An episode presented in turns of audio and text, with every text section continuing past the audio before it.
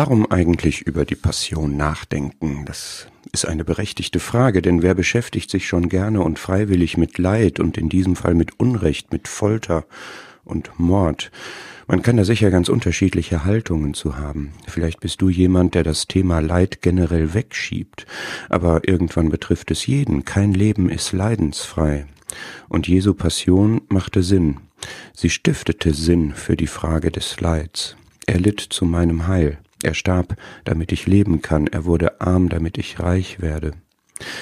Vielleicht widert es dich sogar an, dass Christen ein Folterwerkzeug, das Kreuz, als Symbol in den Mittelpunkt stellen und einen Leidenden und Sterbenden, ja den Gekreuzigten verehren. Dazu muss man sagen, dass Tod und Leid nicht an sich verehrt werden. Aber es war notwendig für die Errettung der Glaubenden, für die Sühnung der Sünden.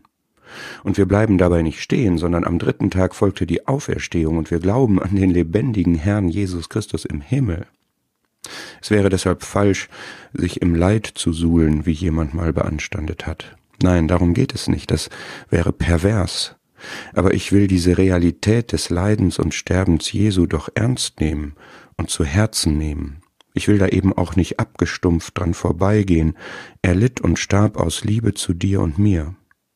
Aber es geht nicht um das Leid an sich, es geht um ihn und um seine Herrlichkeit, seine Liebe zu dir, zu mir, zu Gott.